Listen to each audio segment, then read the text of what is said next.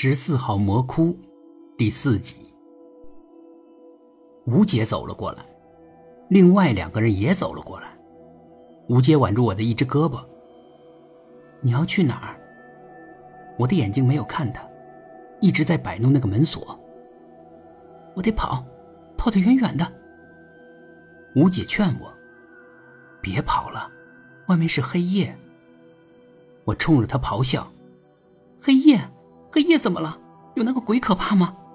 我告诉你，再也没有比那个鬼还可怕的东西了。”我甩开他的手，可他又拽住我：“放开我，我要走！你再不走，再不走就晚了，他就长大了。”他的力气没有我大，我一下子又甩开了他。可是张姐抓住了我另外一条胳膊，而吴姐的妹妹。顶替了吴姐，也抓住了我，我愤怒极了。你们要干嘛？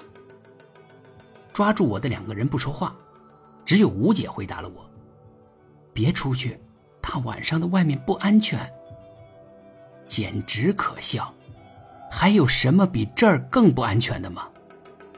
再晚一会儿，那个鬼就会变大了，就会从帽子里跑出来了。我使出全身力量挣扎。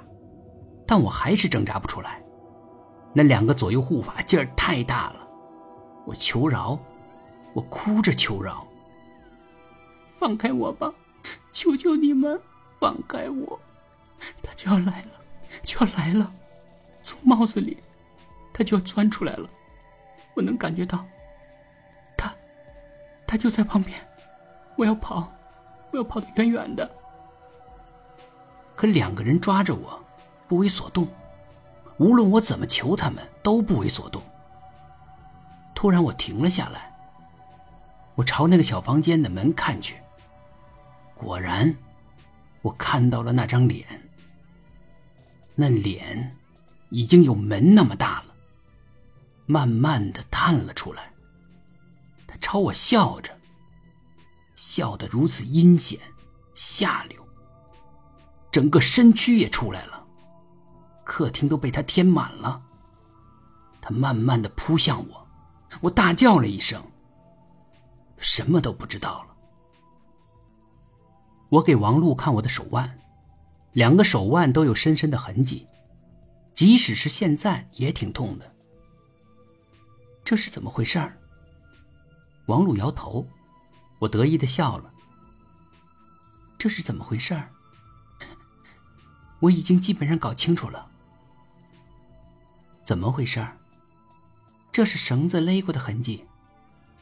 绳子，我点点头。嗯，不错，是绳子。哦，过了一会儿，他又问我：“你的手腕怎么会被绳子勒呢？”